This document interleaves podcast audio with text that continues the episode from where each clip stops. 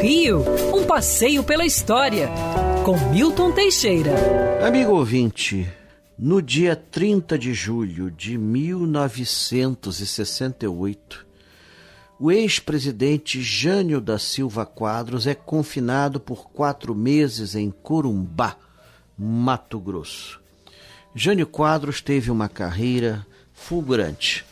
Prefeito de São Paulo, governador governador de São Paulo, presidente da República por oito meses num mandato polemíssimo, onde, entre diversos atos estouvados, esteve a condecoração de Ernesto Che Guevara com a Ordem do Cruzeiro do Sul, a, a proibição de biquínis em concursos oficiais de beleza a exigência de uniformes para funcionários públicos, a proibição das rinhas de galos e outras atividades impróprias para serem executadas por um presidente da República.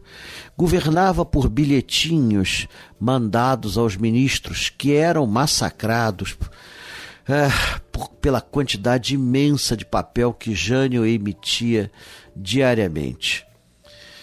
Ele renuncia a 25 de agosto de 1961, alegando forças ocultas.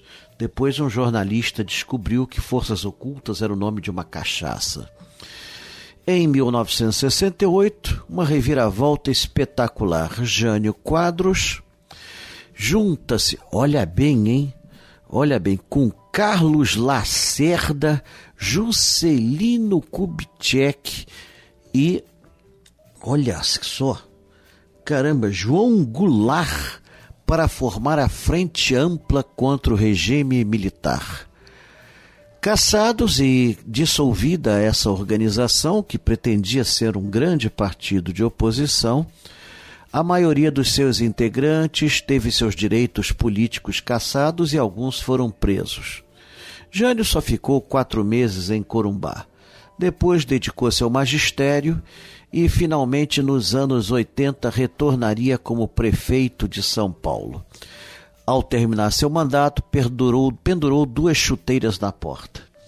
Jânio Quadros foi um exemplo de esperança perdida. Eleito por um milhão e meio de brasileiros, desprezou o voto popular, renunciando ao mandato em 1961. Quer ouvir essa coluna novamente? É só procurar nas plataformas de streaming de áudio. Conheça mais dos podcasts da Band News FM Rio.